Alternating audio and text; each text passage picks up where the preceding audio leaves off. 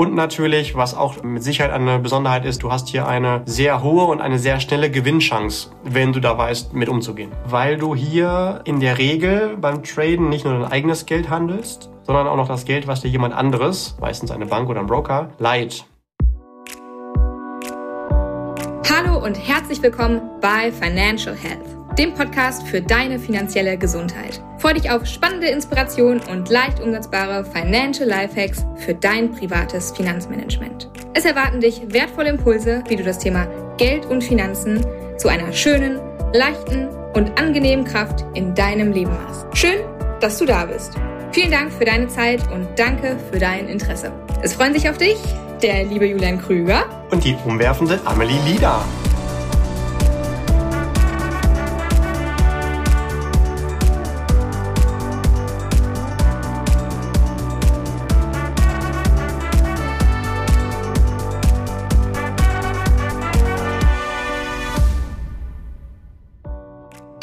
Julian und hallo lieber Listener. Heute wollen wir uns einem Thema zuwenden, das in aller Munde ist. Auch du wirst mit Sicherheit schon von links und rechts davon gehört haben oder vielleicht bist du selber damit ähm, involviert, damit zugange. Wir beschäftigen uns heute mit dem Thema Trading. Lieber Julian, was ist denn genau Trading? Was ist darunter zu verstehen? Tatsächlich ist es gar nicht so kompliziert, wie es klingt. Man kann einfach den englischen Begriff Trading ins Deutsche übersetzen, nämlich handeln und weiß schon, worum es geht. Also das Handeln mit Finanzprodukten. Okay. Ja, und das Ziel ist es in dem Fall, irgendwie einen Impuls zu bekommen, was man jetzt gerade handeln will, mit dem Ziel, einen statistischen Vorteil zu haben. Also zu wissen, statistisch gesehen werde ich jetzt hier gleich Geld verdienen. Immer unter der Voraussetzung, das Ganze ist skalierbar, also ich kann es mit kleinem wie mit großem Geld machen, ich kann es wiederholt machen, also in der gleichen Situation werde ich ansatzweise das gleiche verdienen, also damit planbar machen. Und so heute schon zu wissen, wenn ich 100 Mal einen Trade platzieren würde, würde ich dementsprechend das verdient haben. Das klingt jetzt erstmal alles ganz wild, ist aber nichts anderes eigentlich als das, was wir sowieso alle jeden Tag machen, wenn wir zum Beispiel unser Auto tanken und dann wissen oder glauben zu wissen, Mensch, abends ist es günstiger im Schnitt als morgens. Oder wenn ich meinen Urlaub buche, dann ist das ein halbes Jahr vorher günstiger als zwei Monate vorher. Vielleicht, wenn ich Weihnachtsgeschenke kaufen will, dann warte ich auf Black Friday oder sowas. Also so die Erwartung, dass ich glaube oder es idealerweise auch statistisch nachweisen kann, da gibt's irgendwie was an Profit für mich zu holen. Ist also kein Glücksspiel oder sowas. Mhm. Na gut, aber das klingt ja jetzt eigentlich erstmal alles gar nicht so wahnsinnig neu. Wie kommt es denn dazu? Also Trading ist ja irgendwie gerade ein absoluter, ein absoluter Hype, aber wir konnten ja vorher auch handeln. Was ist denn jetzt, was ist denn jetzt anders? Das liegt daran, dass seit einigen Jahren natürlich über das Internet, ich weiß, das ist jetzt kein super neues Medium mehr, aber da überhaupt erstmal jedem Zugang zu verschiedenen Finanzmärkten gegeben ist und dadurch, dass das jetzt auch äh, schnelle Übertragungsraten hat, man auch sehr schnell darüber dann handeln kann.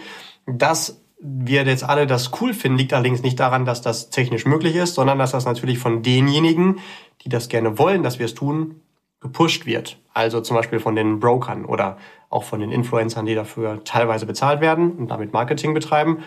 Und es einfach auf den ersten Blick immer total hip aussieht, hier mal klicken und da mal schnell den nächsten Porsche verdient zu haben. Oh, das war Werbung, äh, Sportwagen meine ich. also vermeintlich geht es darum, möglichst schnell den finanziellen Erfolg einzufahren. Warum sage ich vermeintlich? Grundsätzlich gilt, wie für alles im Leben, auch hier dürfen wir uns natürlich fragen, wem dient es? Also warum sieht es so aus, wie es aussieht, dass wir ganz schnell damit ganz reich werden? Also wenn wir uns diese Frage regelmäßig stellen, kommen wir im Leben, glaube ich, schon sehr weit. Okay, na gut, das ist aber eine, eine logische Erklärung für das Ganze, weil es liegt ja ganz, ganz oft irgendwie einfach am Thema Marketing, wie groß etwas am Ende wird. Okay. Ja, ganz mhm. einfaches Beispiel dafür, Amelie. Was würdest du sagen, wer kann einen leckereren Burger machen? McDonald's oder du? Ich würde sagen, ich. Genau. Und wer verdient da mehr Geld mit? Noch McDonald's, aber ich bin auf dem aufsteigenden Ast. Du arbeitest dran, genau. Also hier sieht man halt wunderbar, wie Marketing funktioniert. Stimmt, so, ne? ja, du steckst einfach zu wenig Geld da rein, dass die Menschen bei dir Burger kaufen. Stimmt. Na gut, ein guter Tipp, vielleicht ändere ich das in der nächsten Zeit noch. Du hast vorhin am Anfang schon gesagt, da bin ich so drüber gestolpert, da hast du das Wort statistischer Vorteil benutzt. Kannst du das bitte mal erklären? Gerne. Wenn du dich mit dem Thema Trading wirklich beschäftigen solltest, dann solltest du unbedingt deine eigene Gewinnerwartung kennen. Das ist ganz, ganz wichtig. Das heißt, du weißt, wenn du einen neuen Trade eingehst, also eine Position beim Handeln eröffnest, dann weißt du schon vorher, mit welcher Wahrscheinlichkeit wirst du gewinnen mit welcher Wahrscheinlichkeit logischerweise wirst du verlieren. Und du weißt, wenn du gewinnst, wie viel du prozentual statistisch gewinnen wirst. Mhm. Und du weißt auch, wenn du verlierst, wie viel prozentual vom eingesetzten Geld du statistisch verlieren wirst. Und idealerweise ist dann das eine, der Gewinn, der äh, statistische, abzüglich des statistischen Verlustes, abzüglich der noch damit ähm, entstehenden Handelskosten, positiv. Und wenn du diese Gewinnerwartung nicht hast, dann solltest du besser die Finger davon lassen. Dann bist du nämlich nicht im Trading, sondern im Spekulieren. Das ist wieder was anderes. ah ja, gut, okay. Also lauter unterschiedliche Themen. Wo wir bei Unterschieden sind, wo ist denn beim Thema Trading der Unterschied ja zu den Geldanlagen, die wir schon kennen oder zu dem Geldanlegen, worüber wir sonst sprechen? Ja, am einfachsten ist es zu erklären mit der geplanten Haltedauer deines Finanzproduktes. Wenn wir über Investieren sprechen, dann meinen wir da in der Regel, das Geld ist für mindestens zwei Wochen, eher für zwei Jahre oder vier, fünf Jahre investiert. Warum habe ich jetzt hier zwei Wochen gesagt? Denn da hört in der Regel so das Thema Traden am ehesten auf. Also so, du kannst dir vorstellen, du willst in den Markt rein und eine Position halten. Dann würde man beim Traden am ehesten sprechen von die Position ist zwei Minuten bis ungefähr zwei Wochen auf. Und da würde man jetzt auch noch unterscheiden zwischen, ist sie überhaupt mehr als einen Tag auf? Dann spricht man von End-of-Day-Trading oder soll sie auf jeden Fall innerhalb des Tages, zumindest statistisch erwartet, wieder geschlossen werden, dann spricht man eher von Intraday-Trading. Und dann gibt es sogar noch etwas, was da wieder vorgelagert ist, also das Offenhaben von Positionen von deutlich unterhalb von zwei Minuten, da spricht man dann von Scalping. Und darunter dann dementsprechend sogar dann auch noch von den Strategien, die man einfach programmiert, dass Computer die öffnen und wieder schließen und äh, teilweise unterhalb von einer Sekunde das Ganze handeln. Das hat aber mit Traden auch wieder nichts zu tun. Ja. Also wir sprechen ja einfach über die Unterscheidung in verschiedene Timeframes. Und je nachdem, was du so für ein Trader bist, handelst du dann zum Beispiel eher, also du, du kennst das ja, meistens hat man ja so einen Chart vor sich mit verschiedenen Linien oder Kerzen würden die Trader sagen mit verschiedenen Darstellungen und dann handelt man einen 1 Minuten Chart oder einen 5 Minuten oder einen 10 Minuten oder einen 30 Minuten, eine Stunde oder vier Stunden Chart oder solche Geschichten. Also immer die Frage, wie viel Information vom Markt lasse ich mir denn da auf einer so einer Chartseite darstellen. Mhm. Mm, jetzt hast du ja gerade von diesen unterschiedlichen Zeitspannen gesprochen. Ist denn zum Beispiel, wenn ich jetzt, das ist Scalping genannt, ne? Ist ja richtig, ne? Das ganz kurzfristige. Das ganz kurzfristige. Ja, ja. Ist das jetzt günstiger, als wenn ich etwas längerfristig handle? Könnte man vermuten, weil man ja kürzer am Markt mhm. ist, hat damit aber nicht unbedingt was zu tun. Vielleicht können wir ja gleich nochmal einen Blick auch separat auf das Thema Kosten werfen. Also wir haben eben auch schon gehört, wem dient das Ganze? Also wer möchte denn, dass ich da handle? Und natürlich sind da auch immer irgendwelche Kosten im Hintergrund, die ich manchmal gar nicht so richtig sehe. Aber natürlich auch irgendjemand Geld von verdienen möchte. Und das ist nicht unbedingt mit dem mit der Haltedauer verknüpft. Also es kann sein, dass auch eine kurze Position mich sogar mehr kostet als eine lange. Hängt so ein bisschen davon ab, mit welchen, ich nenne es mal vorsichtig, mit welchen Tools ich da arbeite. Ah, gut, okay. Aber die Haltedauer ist anscheinend kein Indikator für Kosten, die da anfallen. Gut. Nicht unbedingt, Nicht unbedingt aber es gibt ja. natürlich Dinge, die sind nur für kurzfristig geeignet und wenn du die zu langfristig, ja. also zu lange halten würdest, dann wäre das viel zu teuer. Ähnlich wie wenn du mit dem Fahrrad unterwegs bist und da nach Tokio fahren willst, da, dafür ist es viel zu teuer. Mit dem Flugzeug von Düsseldorf nach Köln zu fliegen, ist allerdings auch verdammt teuer. Also man muss immer wissen, mit welchem Tool will ich welche Strecke zurücklegen. Das ist in der Realität beim Wandern oder bei dem, von, von dem Reisen von Punkt A nach B genauso wie bei Finanzprodukten. das war ein gutes Beispiel mal wieder. Was sind denn Besonderheiten beim, beim Trading, wenn du das zusammenfassen könntest oder wenn du da uns mal mit an die Hand nehmen kannst? Eine Abgrenzung zum Investieren ist auf jeden Fall, dass du davon profitieren kannst, wenn du einsteigst und später wieder verkaufst. Du kannst aber auch davon profitieren, wenn du einsteigst und die Kurse nach unten gehen und dann wieder verkaufst. Also du kannst von steigenden Kursen genauso profitieren. Da würde man jetzt hier von Long-Positionen sprechen, wie von Short-Positionen, wenn die Kurse fallen. Du musst halt nur richtig positioniert sein. Das ist etwas Besonderes, was beim Investieren so nicht geht. Und natürlich, was auch eine, mit Sicherheit eine Besonderheit ist, die auch seinen Reiz dann nach außen kommuniziert. Du hast hier eine sehr hohe und eine sehr schnelle Gewinnchance, wenn du da weißt, mit umzugehen. Ja, und warum? Warum habe ich die? Weil du hier in der Regel beim Traden nicht nur dein eigenes Geld handelst, sondern auch noch das Geld, was dir jemand anderes, meistens eine Bank oder ein Broker, leiht, also einen Hebel hast, du letztendlich mit dem Kredit arbeitest. Wenn du also 1000 Euro einsetzt, dann kann es sein, dass du für 100.000 handelst. Und wenn du aus diesen 100.000 dann 110.000 gemacht hast, dann sind 10.000 Gewinne entstanden.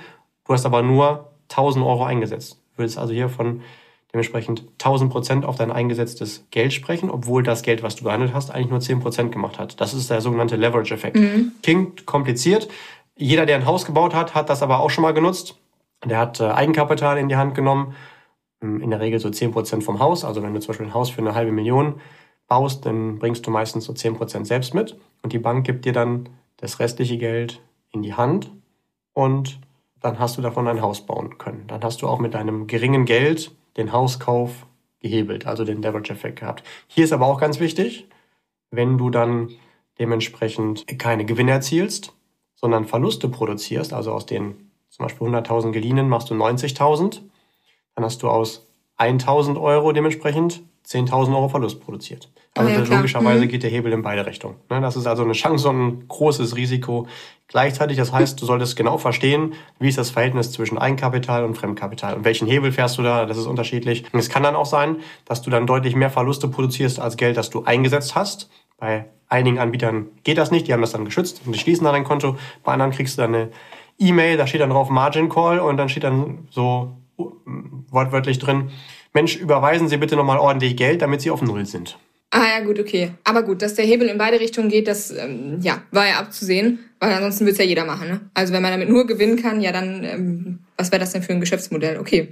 Ähm, ja, wobei, wenn man sich das äh, marketingtechnisch anguckt, dann sieht das eigentlich so aus. Ne? Also ja, ja, du kannst ja, nur gewinnen und im schlimmsten Fall musst du halt äh, nur einen Sportwagen kaufen und nicht zehn. Ja, genau. Ja, marketingtechnisch ist aber auch der Burger von der äh, Fastfood-Kette total gesund und knackig und frisch und etc. Ne? Da wissen wir ja auch, wie es aussieht. Gut. Ähm, jetzt haben wir darüber schon so ein bisschen was gehört. Hm, was tradet man denn jetzt? Also einfach nur plump gesagt Geld? Nee, sondern wie, wie, wie kann man das benennen? Ja, du tradest eigentlich alles an Finanzprodukten, die es irgendwo an den Finanzmärkten gibt, die ein, zwei Herausforderungen oder nein, die ein, zwei Eigenschaften aufweisen. Erstens, die sollen sich bewegen und je mehr Bewegung, desto besser, weil du diese Bewegung gehandeln willst. Und zweitens, die sollen auch liquide sein. Also du sollst auch zu jedem Zeitpunkt rein und auch wieder raus können. Das nutzt ja nichts, wenn du irgendwas Tolles kaufst und dann willst du es wieder verkaufen, aber keiner kauft dir das ab. Also Bewegung und Liquidität ist so das Wichtigste. Welche Anlagen können das sein? Ganz klassisch Aktien, beziehungsweise dann die Zusammenfassung von Aktien zu einem Thema. Das wären dann Indizes wie zum Beispiel der DAX oder der Dow Jones. Dann können das sein Commodities, also Bodenschätze, Klassiker, Gold, Silber, Platin, Öl, Gas und Co. Es können auch Soft Commodities sein, also Dinge, die wir anbauen, die lustige und bekannte Schweinebauchhälfte oder Mais oder Reis oder was es da so alles gibt. Ähm, es können auch Anleihen sein, also Verschuldung von Staaten vorwiegend oder auch von Unternehmen. Ähm, sehr, sehr großer Markt zum Beispiel ist auch der Bereich Währungen, also das Handeln der einen Währung gegen die andere, zum Beispiel den Euro gegen den Dollar oder den Yen gegen das britische Pfund. Es wird auch Forex genannt, für Foreign Exchange ist es die Abkürzung. Auch ganz witzig. Mhm. Die Abkürzung von Foreign Exchange ist Forex und von Forex die Abkürzung ist wiederum FX, also FX. Und mhm. ähm, dann relativ neuer Bereich, kennen wahrscheinlich auch viele Hörer, ist der Bereich Krypto, also äh, digitale Währungen die auch unfassbar viel Bewegung natürlich haben. Also das muss jeder für sich selbst wissen und muss natürlich auch zu der eigenen Strategie passen. Ja. Das hast du gerade gesagt, man kann Währungen traden. Ist es oder kann man dazu pauschal eine Aussage treffen, ob das sinnvoller ist, weiß ich nicht, den Dollar zu traden als den Euro? Was ist denn grundsätzlich sinnvoller, ein Kleid zu tragen oder eine Hose, Amelie? Äh, oder ein Rock? Es kommt darauf an, was ich vorhab. Ja, ganz genau. Und so ist es hier auch. Also das kann man pauschal nicht sagen, es hängt natürlich davon ab, was deine Strategie ist. Und die Strategie sollte dann natürlich auch wieder zu deinem Persönlichkeitsprofil und deinem Charakter passen. Also das kann man pauschal nicht sagen. Was eigentlich immer gilt, ist diese Regel, die wir eben schon mal hatten. Es sollte möglichst in Bewegung sein und möglichst liquide. Du willst also nicht vielleicht irgendwie den, die eine afrikanische Währung gegen die andere ähm, südamerikanische. Das kann auch für sehr viel Bewegung sorgen, aber die Frage ist, kannst du denn da überhaupt auch immer rein und raus? Das würde man wahrscheinlich eher nicht tun. Aber jeder hat so seine eigenen Gründe, warum er handelt oder warum er seine statistische Gewinnerwartung hat. Und dazu sollte es dann natürlich passen. Das heißt, bevor man damit anfängt, da sollte man schon genau wissen, was man tut mhm. und unfassbar viel einfach sich da reingearbeitet haben. Okay, also die, die Lieblingsantwort, es kommt drauf an und es gibt natürlich keine pauschale Antwort, an der man sich jetzt orientieren kann. Klasse. Na gut. Ähm, ja, genau. Wenn ich jetzt sage, okay, ich habe Bock auf Traden, wie würde ich denn starten? Was sind so die ersten Schritte? Okay, wenn du einen Broker fragst, dann öffnest du einfach irgendwo ein Konto, zahlst da ein bisschen Geld ein und ähm, freust dich dann über das größte und spannendste Computerspiel der Welt. Überall blinkt und du klickst, äh, klickst, äh, klickst überall. Oder wenn du jemanden fragst, der damit wirklich Geld verdient, profitabel ist, der wird dir wahrscheinlich antworten, ja Mensch, dann baust du dir erstmal unfassbar viel Wissen auf und ähm, weißt erstmal, mit wem du es da zu tun hast, was die Risiken sind, was es alles so zu äh, meistern gilt. Und wenn du das hast, dann fängst du Stück für Stück dann auch in der Realität damit an. Das ist natürlich bei weitem nicht so cool. Also viel langweiliger, ja. Ja, ja klar. Erstmal irgendwas lesen und Wissen anreichern ist natürlich langweiliger, als sofort irgendwas zu sehen. Okay, gut, aber dann ist das auf jeden Fall das, was du ähm, damit auf den Weg geben möchtest. Also, dass man sich natürlich vorher ein Wissenspolster aufbauen sollte. Und wann würdest du sagen, sollte ich starten? Also, was ist so deine Empfehlung? Dann werfen wir mal einen Blick auf das ganz klassische private Finanzmanagement. Haben wir auch schon ganz viele andere Folgen drüber gemacht. Wie sollten idealerweise unsere privaten Finanzen so aussehen? Erstmal haben wir natürlich ein Konto, für unsere heutigen Transaktionen. Klar, kennen wir alles, Girokonto. Giro wie rund, wie Gyros dreht sich in eine Runde. Geld geht hin und her. Dann haben wir da als nächstes ein Konto für Liquidität, um Geld zur Verfügung zu haben für die Dinge, die wir nicht mehr planen können. Also das klassische Tagesgeldkonto. Darüber hinaus haben wir dann, wenn wir in dem Zeitstrahl des Vermögensaufbaus weitergehen, unseren Vermögensaufbau, wo wir idealerweise bitte nicht in Geldwerte, sondern in Sachwerte investieren. Wir haben also ganz klassisch unser Depot, zum Beispiel mit erstklassigen Investmentfonds. Und dann haben wir darüber hinaus für den ganz langfristigen Vermögensaufbau unsere Altersvorsorge, also unseren Retirement Plan, dann noch die Lösungen, die ähnlich funktionieren wie so ein Depot, aber natürlich dann noch staatlich gefördert sind, zum Beispiel, weil ich dann da noch Steuerrückstattung bekomme. Das steht erstmal alles. Und dann als Add-on, wenn das alles steht, dann kann ich sagen, okay, dann versuche ich es mal noch zusätzlich mit Traden und gucke, passt mir das. Und wenn du mich jetzt fragen würdest, wie viel Geld stecke ich denn da in diese verschiedenen Bereiche rein, dann verweise ich natürlich super gerne hier an unsere Lieblingsfolge, das Kontensystem.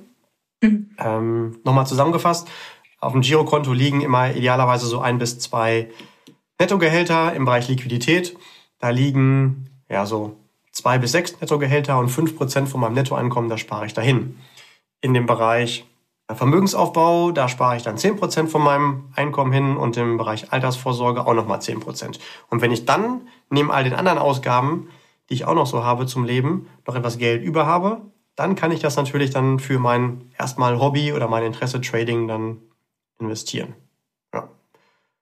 Und wenn man sich dann anguckt, wie viel Renditen erziele ich denn da? Zusammengefasst ist relativ einfach. Girokonto, Vermögensaufbau bringt jeweils null.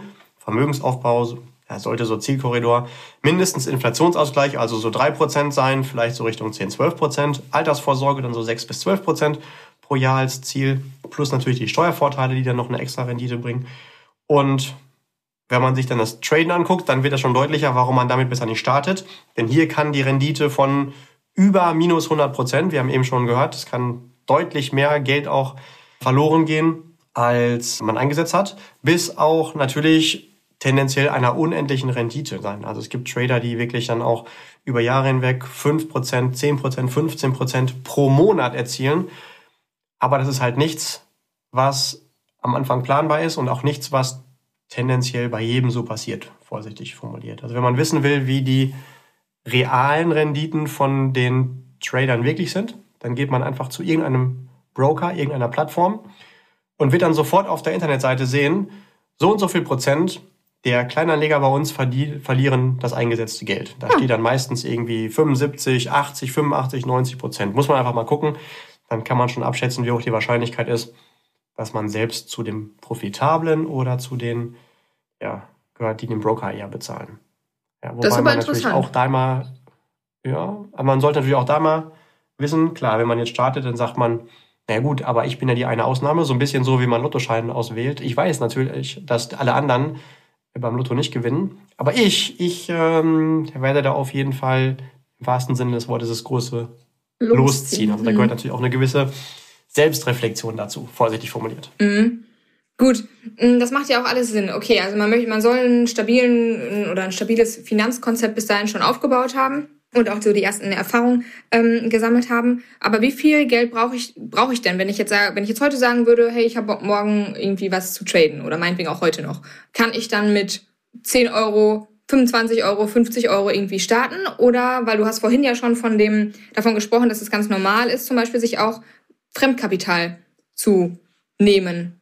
Brauche ich da 10.000, um zu starten? 20.000? 50.000? Auch hier ist die Antwort wieder, kommt drauf an, wenn wir fragen. Der Broker sagt, Mensch, wenn du 100 Euro hast, kannst du auch mit 100 Euro starten. Der wahrscheinlich erfahrene Trader wird sagen, der auch eine gewisse Verantwortung für dich übernimmt. Ja, Moment. Wir haben ja eben schon gesehen, Trading ist Add-on zu allen deinem klassischen Vermögensaufbau im Bereich privates Finanzmanagement. Mhm. Und idealerweise steht da schon alles und du bist gut aufgestellt und dann kannst du dir das Traden auch leisten. In dem Fall würde ich dir persönlich die Empfehlung geben, Mensch, also wenn du erstmal in deinem klassischen Vermögensaufbau, also in deinen Depots, 100.000 hast, mit denen du auch so arbeiten kannst, dann kann man mal über das Traden nachdenken. Jetzt sollte man aber beim Traden eben nicht, wie die Broker es gerne hätten, einfach mit 100 Euro starten und gucken, was passiert, sondern du solltest schon auch vorher wissen, was du tust. Also so wie wenn du in einen getunten Lamborghini einsteigst, dann solltest du vorher auch mindestens einen Führerschein gemacht haben und idealerweise hat dir auch jemand gezeigt, wo der Unterschied ist zwischen diesem Auto und einem klassischen Golf. mhm. Und in der Regel macht das natürlich niemand for free. Warum sollte er auch? Das heißt, du solltest erstmal ein Budget zur Verfügung haben, um dir Wissen aufzubauen für Bücher, Seminare, Trainer, Coaches, Mentoren. Da würde ich dir empfehlen, so, naja, so mindestens 30.000 Euro eher ein bisschen mehr, aber sagen wir mal 30.000, damit baust du dir Wissen auf. Dann brauchst du natürlich auch ein bisschen Geld, um hinterher zu starten. Und du startest besser nicht mit 100 Euro, weil du in ganz vielen der Märkten auch einfach ein bisschen Geld brauchst, um auch einfach die Positionsgrößen so fein abstimmen zu können, dass du da auch wirklich vernünftig handeln kannst. Also sagen wir mal Minimum 20.000. Dann würde ich also zusammenfassen, das Budget für Trading sind so 50.000. Wie gesagt, 30.000 in Wissen, 20.000, um damit loszulegen. Und wir sagen, wir wollen 100.000 im Vermögensaufbau haben um da auch gut aufgestellt zu sein. Dann sollen diese 100.000 ja auch noch da sein, wenn wir mit dem Traden starten. Das heißt, wir brauchen 150.000 im Depot, um dann mal 50.000 rausnehmen zu können, um zu starten. Das heißt nicht, dass es nicht auch anders geht, aber so wäre erstmal das ganz grundsolide. Ah ja, gut. Das ist ja auch gut zu wissen. Ähm, vielleicht führt Deutschland ja irgendwann noch den Anlegerschein ein. Ich meine, es gibt einen Angelschein, Jagdschein, Führerschein. Wir sind doch das Land der behördlichen Erlaubnisse. Also vielleicht kommt das ja in Zukunft noch. ja, wobei wir zumindest hier Tipps geben, worauf man achten sollte. Und mm, ja, gut, da muss man halt selbst wissen, ob man sich das Geld aus der Tasche ziehen lässt oder nicht. Und wenn wir aber schon über verschiedene Scheine sprechen, dann bin ich aber auch für den äh, Kinderschein. Also, dass man so. vorher einen Test macht, ob man denn auch seine Gene weitergeben darf. Aber gut, das ist jetzt wieder ein ganz anderes Thema. Meinst du, du würdest einen kriegen? Äh, wir wollten ja aber was anderes sprechen. Gut. Ähm, boah, Julian, ich glaube, lass uns auch diese Folge gerne äh, in zwei kleine Teile unterteilen, sodass es einfach ein bisschen leichter zu verstehen ist, weil ich finde, bis hierhin sind schon irgendwie super, super viele Infos geflossen und dass wir einmal kurz durchatmen können. Ja, dann hören wir uns gleich in der nächsten Folge. Bis gleich. Bis gleich.